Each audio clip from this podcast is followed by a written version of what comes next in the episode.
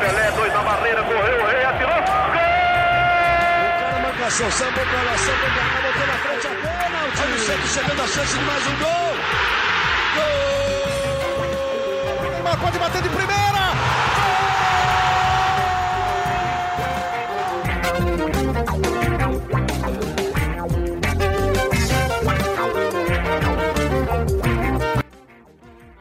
Orgulho que nem todos podem ter. Eu sou o Bruno Gilfrida, estou aqui para mais um podcast GE Santos, mais uma vez depois de uma vitória, foi assim já na segunda-feira, depois da vitória contra o Ituano, e hoje a gente está aqui para falar de, de, empate, na verdade, mas um empate com gosto de vitória, né? Empate que garantiu a classificação do Santos para a próxima fase da Libertadores, para a terceira fase aí dessa pré-Libertadores, que ainda é mata-mata, já arranca aquele friozinho na barriga ali, é, e para participar do nosso podcast de hoje, eu estou mais uma vez com uma convidada especial. Na segunda-feira a gente recebeu aqui o Noronha, que fala muito sobre o Santos no canal Eu, Eu Vim de Santos no YouTube. E hoje, é, dando sequência a essa nossa missão de aproximar os produtores de conteúdo do Santos aqui de vocês, a gente trouxe a Isabel Nascimento, que prefere ser chamada de Bel para não parecer que eu estou brigando com ela, mas como eu estou apresentando ela, então Isabel Nascimento, seja muito bem-vinda ao nosso podcast. Muito obrigada. É um prazer enorme estar aqui. É uma honra poder estar nesse podcast. Eu sempre ouço, acompanhei o do Noronha também. Vamos poder falar de Santos. Acho que vocês darem esse espaço para os influenciadores, até sendo uma mulher influenciadora podendo estar aqui. É só agradeço a confiança que você teve em mim e que todo o grupo do GE está tendo. Não, o prazer é todo nosso, Bel. Como eu falei, acho que é, vocês vão acrescentar muito para a nossa produção de conteúdo aqui. Eu queria começar o episódio de hoje, assim como eu comecei com o Noronha, contigo falando um pouco do seu canal, Imparcialmente Santista, no YouTube. É muito fácil de achar, só digitar Imparcialmente Santista, não tem erro, já vai aparecer a Bel lá falando muito de Santos. É, entra lá, se inscreve, enfim. Primeiro escuta o nosso podcast, escuta a Bel falando. Conta pra gente, Bel, é, de onde surgiu a ideia, como é o seu o seu canal, o que, que você faz lá, o que, que você apresenta. É, conta para a gente do seu canal. Bom, Imparcialmente Cientista começou faz tempo, eu acho até que eu tenho um pequeno, como posso dizer, azar, porque eu criei em setembro de 2017 e até então a Isabel não cobriu nenhum título, né? Acho que a primeira final que eu cobri foi essa desse ano, é, traumático agora, no começo do ano. Então é um canal sem títulos ainda, mas com muito amor, muita informação. É, a, o canal criou muito, eu sempre digo aqui, um, digo em todos os lugares, pergunto, tem uma influência muito grande da Luana Maluf, que tem um canal brilhante do Palmeiras, e eu via uh, como uma inspiração alguém que fala com tanta propriedade de um time, e eu não achava na internet uma mulher falando, até estava pesquisando esses dias, é, eu sou o primeiro canal de análise é, de uma pessoa falando, o primeiro canal de uma mulher falando, então eu me sinto muito honrada de ter pego essa... Um, esse pioneirismo, né, do Imparcialmente Santista para poder só falar de Santos. Vocês sabem, nós sabemos que, em geral, o Santos é um time que recebe menos mídia, que recebe menos atenção, por conta, talvez, do número de torcida, por número de audiência. A gente sabe como é, como funciona na televisão. E eu senti a necessidade de criar um lugar que eu ouvi o, o Noronha falando, né? Ele é muito tentar não falar como torcedor e falar mais como analista, eu sou totalmente o contrário. O meu canal ele é inteiramente como torcedora, tanto que tem um, um, um, clássico que sou eu xingando um jogador, e aí o meu pai fala, Isabel, olha, querida, não é muito bacana você colocar xingamento. Eu falei, putz, pai, é verdade. É um jogador que ele foi expulso com pouco tempo de jogo contra o Cruzeiro, um tal zagueiro. E aí eu falei, nossa, tal jogador foi burro. Aí meu pai, não é legal você falar isso. Então eu fui amadurecendo bastante as ideias. Esse vídeo até foi excluído, porque eu sei que não posso de maneira alguma falar isso do jogador. Eu tenho que né, ter esse equilíbrio. Não precisa ser tão torcedora, mas também não precisa uh, ser tão informal, tão até desrespeitosa com o jogador. Então foi muito disso. O canal é cheio de pós-jogo, pré-jogo, muita entrevista. É, eu e a Anitta, a gente, Anitta Efraim, a gente tem o é um, um, trabalho nosso, um podcast nosso de toda quinta-feira que sai no canal também. Muita, muita coisa de futebol feminino. futebol feminino acaba sendo super acessível. A gente conversou com a técnica, é, com a coach Lessa esse ano. Lucas Braga dançou no meu canal. falou que adora minhas dancinhas e assiste muito o meu canal, até participou ano passado, então é, é muito legal ver o crescimento de uma mídia tão alternativa assim, e, e, é o que a gente diz, né? Vocês têm o conteúdo, eu sempre posto inúmeras informações do GE no meu canal, é, tanto no meu canal como no Instagram, Parcialmente Santista, e aí a gente pega esse conteúdo e dá uma mexidinha, coloca um pouquinho mais é, de amor e emoção, né? E transforma nessas produções alternativas. E você falou dessa questão do espaço para a mulher, né? Que você foi uma pioneira nessa questão. Você é, sofreu muito para entrar nesse meio, Bel? É, ou foi tranquilo para você? Como é que você viu a sua entrada? Você sofreu preconceito? Foi difícil te aceitarem? Como é que foi é, para o público do YouTube, que é o seu público hoje, te aceitar? Olha, hoje eu tenho um público muito bacana. Hoje eu tenho um público 90% muito legal, porque eu sinto que é um público que, já que ele tá me ouvindo, ele é mais aberto, ele é menos um, conservador. Às vezes, quando aparecem outras plataformas, às vezes eu sinto um pouco mais de preconceito. Ainda tem algumas fragilidades. Por exemplo, agora na final contra o Palmeiras, recebi muitos torcedores rivais sendo bastante agressivos comigo, coisa que, por exemplo, em comparação com o Noronha, você não vê tanto. Então ainda existe uma imagem da mulher ter uma fragilidade que você consegue é porque de fato o início foi de muito preconceito, de inúmeros é, xingamentos, um, termos sexuais, abusivos. Isso é sempre muito complicado. Mas como o canal tem quatro anos, desde o começo, até no meu Instagram, eu tenho meu Instagram pessoal e tenho meu Instagram do Imparcialmente. Minha vontade sempre foi que as pessoas me sigam pelo meu conteúdo, não porque me acha bonita ou feia, porque sabe que eu namoro, que eu não namoro, se eu tô viajando num lugar, sabe assim, nada do pessoal. Então acho que isso me fez muito bem. O meu pessoal ele é fechado, as pessoas não têm acesso e hoje eu sinto assim uma, uma felicidade muito grande de ter um público que me segue Pode me achar bonita ou feia, alta, magra, o que for, mas me segue pelo conteúdo, até porque a gente está falando de futebol, que é um dos bens mais poderosos de todos. E se eu falasse uma asneira, é, a gente sabe muito bem que sem querer, se a gente publica alguma coisa, eh, não dá meio segundo que já vem um monte de gente falando que você está errada, ainda mais sendo mulher. Então, é um espaço difícil, ainda mais por tudo que nós passamos ano passado. Ano passado foi um ano bem complicado com a situação do Robinho. Mas é, é muito importante. Eu acho que hoje eu vejo muitos canais femininos. E talvez possa um dia ter visto em mim alguém, putz, ela conseguiu, eu acho que eu vou também fazer. Então, acho que isso é muito legal, a motivação das outras pessoas. Que bom que você sente assim. Acho que é, dentro da torcida do Santos, né, Bel, tem diversos produtores de conteúdo assim, e eu eu sinto pelo menos que tem um respeito muito grande, pelo menos na bolha que eu sigo assim. Acho que hoje em dia já tem um respeito grande, né? E eu, que bom que você se sente à vontade é, para produzir conteúdo. E falando em conteúdo, é, vamos falar do jogo de ontem, né? O Santos empatou com o Deportivo Lara na Venezuela. É, sofreu muito, Bel? Como é que foi ali é, esse jogo, primeiro jogo decisivo do Santos na temporada? Não, tranquilinho, assim, um jogo muito fácil, penalidades que eu sou super à vontade. Santos, eu olho o pênalti, eu já faço, já era, conseguimos, vamos passar. Nossa, assim, é uma sequência tão traumática de penalidades, até no feminino da Libertadores, para o masculino, passando por Paulista, Copa do Brasil, a gente conseguiu é, ter resultados complicados em pênaltis. E até agora, assim, a gente não sabe como que seria um João Paulo ou um John numa sequência de pênaltis, né? Numa disputa de pênaltis. Então, realmente foi um jogo muito tenso, mas eu me sinto muito feliz em ver esse Santos. Ele é muito diferente. Dá para você conseguir notar é, traços desse treinador. É muito diferente do Santos do Cuca, né? Até o, o Soteudo na, na entrevista pós falando que ele está jogando muito mais parecido com o Santos é, de São Paulo do que o Santos de Cuca. Então foi um jogo extremamente tenso, mas uma atenção totalmente esperada, né? É, é, um treinador que chegou um jogo depois toma o São Paulo, um jogo depois toma uma decisão zaça, lembrando que assim, né? Se o Santos não passasse ontem, não ia nem para a Copa Sul-Americana, não ia nem para a continuidade da Copa do, da, da Libertadores. É, é, é, um jogo decisivo financeiramente. Era um também. desastre. É, era um desastre, seria um desastre muito grande. Exatamente. Então eu sinto que ontem foi tenso, mas totalmente normal por esse momento de construção do Santos e eu vejo um futuro e eu vejo um Santos caminhando.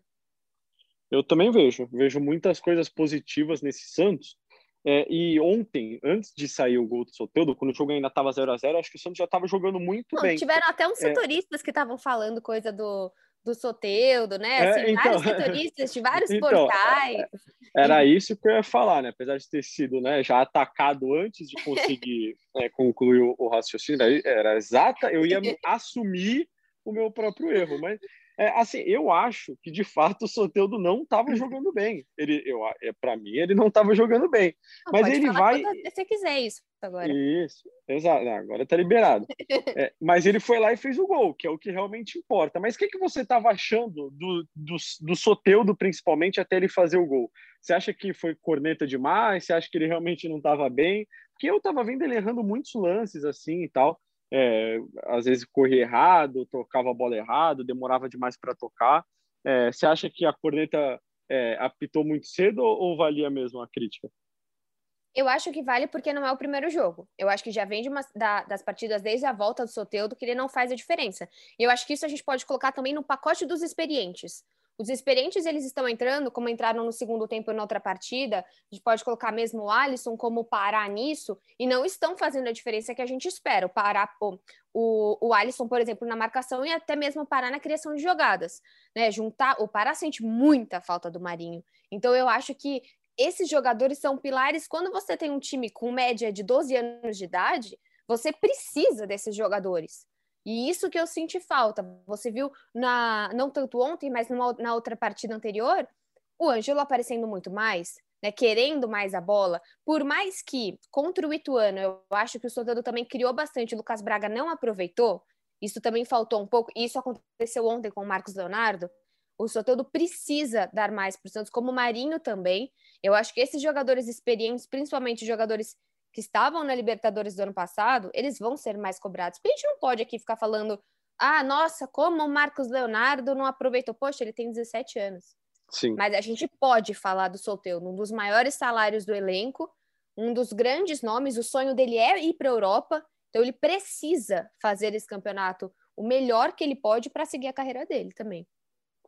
É, eu também. Então minha corneta foi aceita, não foi, é, não foi tão, tão corneta assim. Vai. Você, você, inclusive, devia estar concordando comigo naquele momento, só não escreveu. Só deu a sorte de não escrever. Olha aí. É que o, o seu trabalho é esse, entendeu? Você é precisa se expor, é terrível. É terrível. Ah, você tem que dar os seus, seus lances, fazer o seu TR ali no seu, uh, no seu Twitter. E eu não preciso, eu fico só quietinha. Eu só reclamo todas as vezes, por exemplo, que colocam o Lucas Lourenço aos 40 minutos do segundo tempo. Isso eu sempre faço, essa sou eu. e falo bem do Giamota. Acho que esses são, são traços, traços meus e bem do Copete, né? Isso eu acho que é algo que está na minha alma. Desde que eu, da criação do canal, eu falo bem do Copete, porque a gente tem um relacionamento, assim, é, firme. Isso é, é importante. É o engajamento. Quem está no meu canal tem até GIF de, do Copete, escrito Copelé, porque eu acho importante a gente ter essa, essa imaginação, sabe? Então, é, então assim, agora é, se sinta no seu lugar de fala aqui. É, use esse espaço para falar da atuação do Jean Mota ontem. É, eu imagino que você vai falar bem, independentemente do que ele jogou, mas eu acho que ele realmente é, participou bastante do jogo, principalmente no primeiro tempo. É, acho que no segundo o time inteiro caiu mas eu queria ouvir de você. É, use esse espaço aqui, é, faça bom proveito. Chegou o momento de você defender o Jean Mota aqui em rede nacional. Bom, muito obrigada por esse espaço. Agradeço meus 30 segundos de campanha eleitoral. Mas eu acho que assim, é engraçado, porque ontem eu achei um vídeo meu, é, Bar, é, Santos contra Barcelona de Guayaquil. Eu reclamo que o Levir colocou o Nogueira. Eu falo mal do Donizete e eu falo bem do Giamota. Eu peguei um trecho assim, eu falo, meu, porque quando o Giamota entrou, e aquele jogo foi terrível, né? A gente foi desclassificado, não merecia, assim, tinha um time muito muito melhor. Eu acho que o Giamota não fez a melhor partida dele desses últimos tempos. Acho até que quando você tem a entrada do Pirani no segundo tempo como meio, ele consegue articular, me articular melhor do que o Giamota. Mas eu acho que tanto jogando como meia, ou talvez jogando como esse falso 9 que ele vem jogando, que não era uma, uma opção do Cuca, eu acho que ele está evoluindo muito. Eu sinto o Giamota mais leve, fisicamente mesmo. Eu tenho certeza que ele emagreceu. porque ele corre mais, ele se esforça mais, e ele, eu sempre disse isso. Posso ter errado, eu já dizia muito que o, por exemplo, o Arthur Gomes era útil, só que eu acho que agora com a chegada é, de outros pontas, talvez o Arthur Gomes fique um pouco mais um, apagado nesse elenco, até desde que o Olan simplesmente não o relacionou, né? Nem ele nem o Tailson para Libertadores. Mas eu acho que o Jamota ele é muito versátil, até por conta da posição dele. Né? Acho que até a gente pode comentar do porquê dessa renovação aí de Pirani e não renovação até mesmo que você colocou do Palha, né? E isso uhum. do, do Wagner Leonardo. Isso vem muito por conta da posição. Acaba sendo o, o Giamota o único experiente meia. Tô pensando agora rapidinho, mas eu não sei se existe é, outro meia. É... Não, não, não tem. No elenco ele é o principal, assim, que tá mais tempo, né? No caso, e tem é. os garotos, o Pirani, o Lucas Lourenço, o Ivonei joga um pouco mais atrás. Exatamente. Então, eu acho que isso, isso o torna mais uh, muito mais relevante e importante para essa equipe. É legal. Eu, eu acho sensacional que chegue um técnico que consiga ver isso nele. Achei brilhante que o, o Roland já chegou com uma análise prévia, né? Ele já chegou gostando é, de, do, do, Sandro, do Kevin, do Pirani, de, mesmo do próprio Ângelo. Caramba, isso para mim é muito legal. Dá vontade de dar um abraço nele, porque a gente vê organização. Você não fica feliz quando você vê organização no Santos? Eu choro. Assim, é, quando não, você não é nem só isso, assim, eu, eu, vejo muita organização, acho que, pô, eu acho até, Bel, eu sou um defensor do trabalho do Cuca, tá? Eu acho que o time do Santos, ele era muito organizado com o Cuca. Agora, a gente pode discutir aqui, pô, será que é, jogava bem? Será que era ofensivo? Eu acho que não, e acho que isso desagradava muito a torcida. Mas eu sentia que tinha um jeito de jogar mas é, eu acho que o jeito que o Olan faz o time jogar é um jeito que a torcida gosta muito mais, isso sem dúvida alguma, né? É, pô, tenho certeza. Se perguntar para você aqui, você prefere ser campeão jogando como o Cuca jogava ou como o Olan joga? É, claro. Você, tipo, você quer ser na final ganhar de 4 a 3 ou de 1 a 0, né? É meio que isso, é um time que faz é, e toma. Você, tipo, você tem Exato. que contar 10, 10 minutos depois, assim, o Santos faz um gol e você porque assim, vai ter alguma, vai ter um, uma, um contra-ataque. Os contra-ataques que o Santos está tomando, principalmente do Ituano, são muito rápidos, né? Sim, com certeza. Acho que é, são algumas questões que o Olan ainda vai ajustar nesse time, né? Ele está muito pouco tempo. Ele chegou faz menos de um mês no Santos, né, Bel? É, é enfim, são muitos poucos treinos para ele trabalhar. Ele disse ontem que está jogando mais do que treinando. É basicamente isso. Mas ele é muito elogiado no dia a dia. Isso acho que anima muito a torcida também, porque a gente só escuta falar coisas boas dele, de relacionamento, é, de treinamento, que os treinos dele, enfim, são muito bons. É, você falou dessa questão do, do língua, Palha, a né? gente. É, então, a gente já vai falar do Palha, mas eu queria falar mais um pouquinho do Olan ainda, porque é, eu acho que é, isso que mais chama atenção nele, assim, além do, do trabalho e tal, mas ele mostra querer muito esse fazer um bom trabalho aqui, né? Não sei se você sente isso também, mas ele quer aprender português, ele mostra vídeo de outros jogadores para os garotos da base, ele conversa em particular com jogadores para ajustar posicionamento.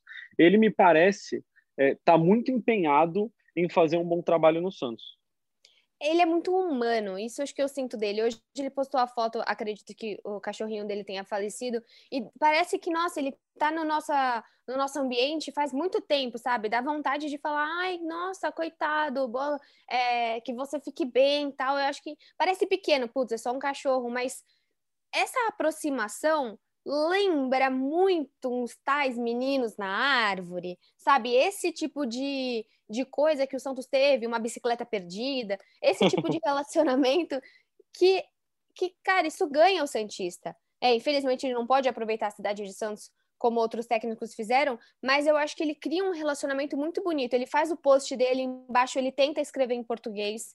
Esse esforço é muito legal. É, ele tem, você vê ele abraçando o Soteudo, dando a blusa de 100 jogos. É, isso, ele, ele já ter estudado tanto o Santos. E outra, a questão da tecnologia, eu acho que sempre vem agregar. Ele veio com dois ou três analistas, né, dele mesmo, que já tinham todo, a, já tinham avaliado esse time do Santos. Então, provavelmente ele coloca até os jogadores, é, sei lá, Rodrigão, Kleber, Venuto, um, todos esses jogadores que estariam emprestados que chegaram e aí ele consegue dar, o, o, Sabino mesmo, né? Ele já sabe quem são. Esse preparo eu acho muito bacana. Eu acho que o Cuca ele saiu de uma maneira um pouco complicada ao assumir o Atlético. Talvez o torcedor não tenha ficado tão feliz, mas logo assim, acho que algo para a gente pontuar é a gestão, né? O Cuca foi demitido num dia, no dia seguinte a gente estava já com o Olan. Isso para mim é muito legal também. A gestão vai muito bem. É, eu acho que a transição foi muito bem feita ali. Acho que aproveitaram o máximo que podiam do tempo, né? Desperdiçaram muito pouco tempo. Foi só o tempo do Olan vir ao Brasil mesmo, porque assim que o Cuca comunicou que não ia ficar, o Santos já acertou com o Olan. É, acho que é, Libertadores, é, a gente já falou bastante das coisas boas, né, Bel? Mas o segundo tempo do jogo de ontem me preocupou um pouco, porque o Santos foi pressionado por um time que eu considero bem inferior tecnicamente, é, por uma mudança simples de postura. É, o Deportivo Lara não deixou o Santos sair jogando com tanta tranquilidade. No primeiro tempo, as defesas, da, as linhas do Deportivo Lara estavam muito recuadas no campo de defesa e no segundo tempo o Deportivo Lara avançou essas linhas ofensivas é, e o Santos praticamente não conseguiu jogar.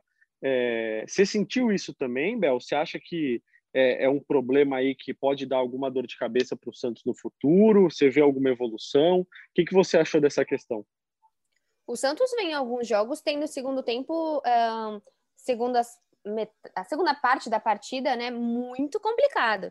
A gente tá vendo um rendimento cair, até isso aconteceu com o jogo com o Ituano, isso aconteceu nos outros jogos do Paulista. O segundo tempo o Santos cai muito. Isso vem acontecendo desde os últimos jogos do Brasileiro. O, o mais terrível de todos foi o jogo contra o Goiás. Aquilo foi para mim hum, beirando patético, né? Assim, a virada que a gente teve contra o Goiás, fazendo um primeiro tempo incrível de 2 a 0.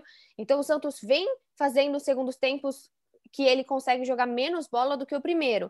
Agora é claro, a gente tem um time de garotos, a gente consegue ver claramente no Ângelo como ele cansa e é normal, né? Como ele Sim, tem com certeza. Uh, eu imagina, eu com 16 anos, que eu estava fazendo, né? Então, imagina o Ângelo é, com todo esse peso nas costas dele, eu acho que tem que pontuar. O Deportivo Lara, é, nós dois temos só o dobro de idade do que a fundação do Deportivo Lara, então não, realmente. Não, não, é... fala, não fala assim, calma, assim, você tá. Que isso? Eu sempre aqui é. passo uma imagem de ser jovem, me chamam de Bruninho, não sei o quê, e você vem e é, fala um é, negócio galera. desse. Não é, é um cara conservador, é um cara da década de 80, mais ou menos. Que isso? Não, não, não chega tanto. Mas, poxa, o Deportivo Lara tem 12 anos. 12, é absurdo se o Santos... Seria um vexame, eu acho que a gente tem que falar que por mais em reconstrução que o Santos esteja, né? Hoje a gente tem o jogo, por exemplo, do Corinthians contra o Salgueiro, que também está em reconstrução, o Corinthians, no caso. Um, vai ser um vexame caso. Um, vai ser ou foi, né? Quando esse podcast estiver no ar, um, porque são times que, por mais que tenham qualidade, né? O Salgueiro mesmo é campeão pernambucano, temos que pontuar a, a, a, extrema diferença de investimento, de infraestrutura e tudo que acontece. Então, o Santos vem falhando no segundo tempo e eu falo do, dos experientes muito por conta disso, né? A gente teve a entrada do Pará e do Alisson no jogo contra o Ituano para o segundo tempo e não fizeram a diferença. O Pará ontem também não, não, não, não gostei muito da partida do Pará. Acho que ele pode render mais. É, você tem peças que foram mais centradas do que ele, por exemplo, o Kaique. Gostei da partida do Kaique ontem, né?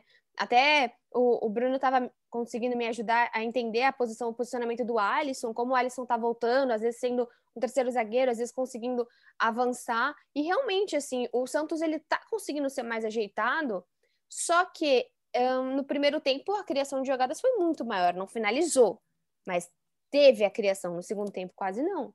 A gente teve a sensação de que o Deportivo Lara estava melhor com a bola. Mesmo se eu não me engano, acho que o Santos teve 60% de posse no segundo tempo e 70 e tantos no primeiro.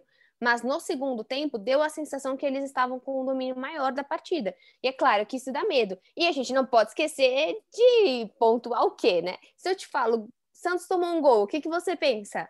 Bola parada né? Ah, cabeça. Certeza. Então, isso acho que a gente precisa pontuar também, que é incrível como o Santos. Ainda foram duas cabeças, não apenas uma. Então, cabeça aqui, é. cabeça aqui, ninguém pega.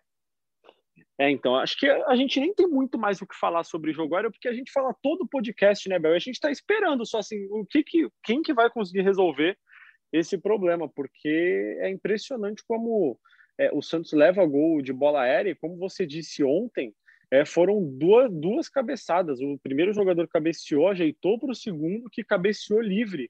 É, e os jogadores sempre meio que correndo atrás dos adversários, assim, né? O, o, adversário vai cabecear, tem sempre um dos Santos ainda chegando até ele. É, é realmente é uma situação que preocupa aí, com certeza o Ariel Hollande deve estar tá estudando uma forma aí de, de resolver esse problema. É, e vale a gente pontuar também, né, Bel?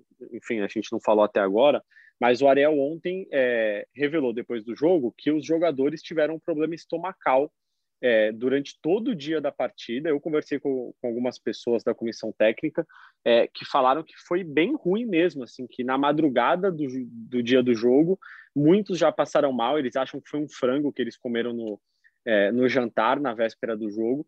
Isso com certeza faz diferença, né? Imagina, você passa o dia inteiro mal, desidratado e tem que jogar uma partida decisiva, então é mais um motivo para no segundo tempo o Santos ter caído de rendimento.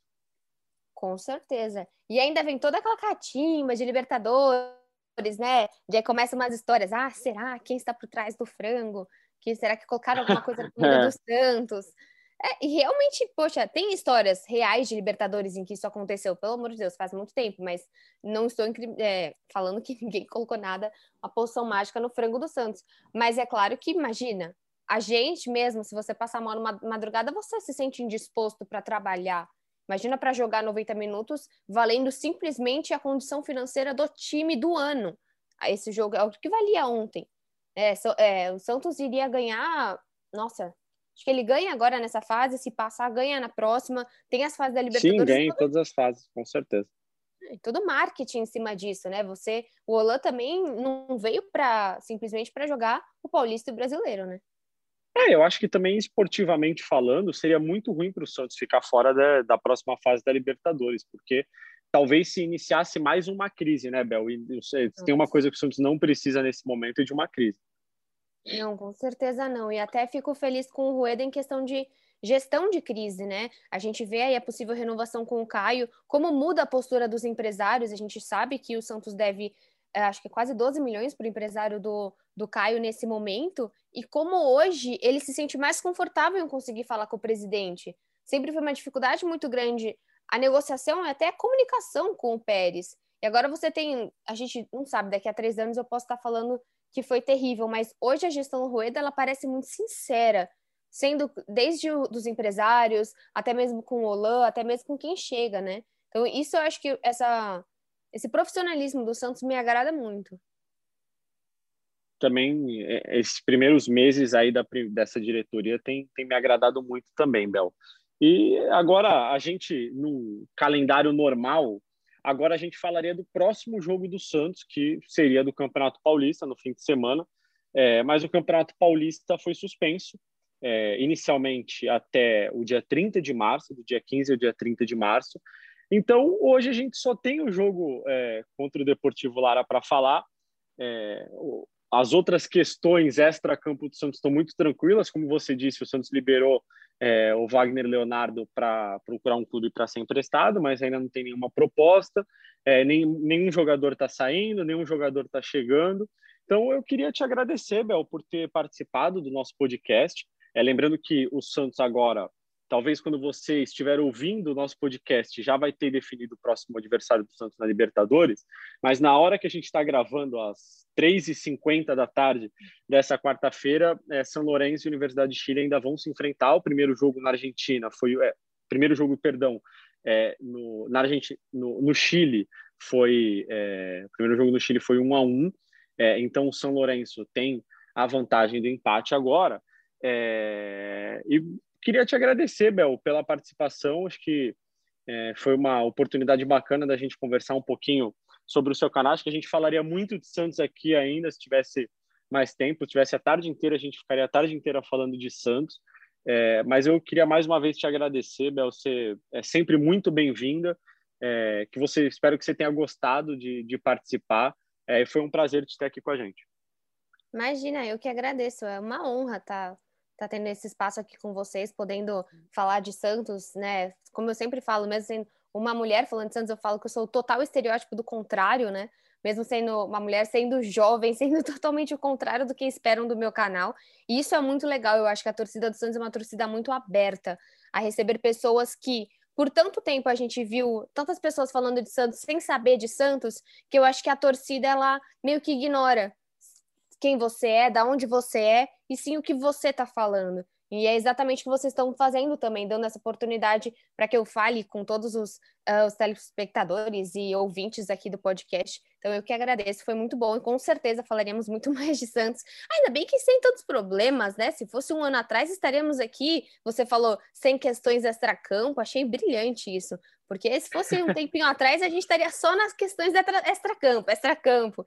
Pelo menos esse ano, até que sua vida está um pouco mais calma, hein, Bruno? É verdade, é verdade. Eu voltei a cobrir o Santos no ano passado, enfim, foi um ano com impeachment, é, contratação do Robinho condenado depois.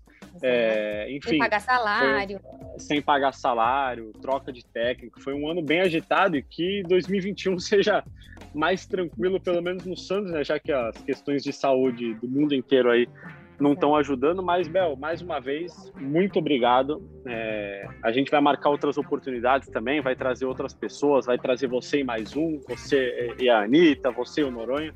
A gente com certeza vai trazer mais torcedores, jornalistas que gostam de falar do Santos. E você que ouve o nosso podcast, você já sabe, Spotify, Amazon, é, Pocket Cast, no próprio GE, você é sempre bem-vindo aqui com a gente. Manda sua pergunta lá no Twitter. É, e se você, ô, Bel, quiser fazer a propaganda do seu canal, é essa hora, faz a propaganda e encerra o nosso podcast. Bom, novamente agradeço o espaço. Meu canal é Imparcialmente Santista no YouTube também, no Instagram, Impar Santista também no Twitter. Vocês podem me seguir, estou quase chegando a 34 mil inscritos, estou muito, muito, muito feliz. Então, me sigam lá. E esse foi o nosso podcast maravilhoso do GE com Bruna Gilfrida e Isabel Nascimento. Até a próxima semana.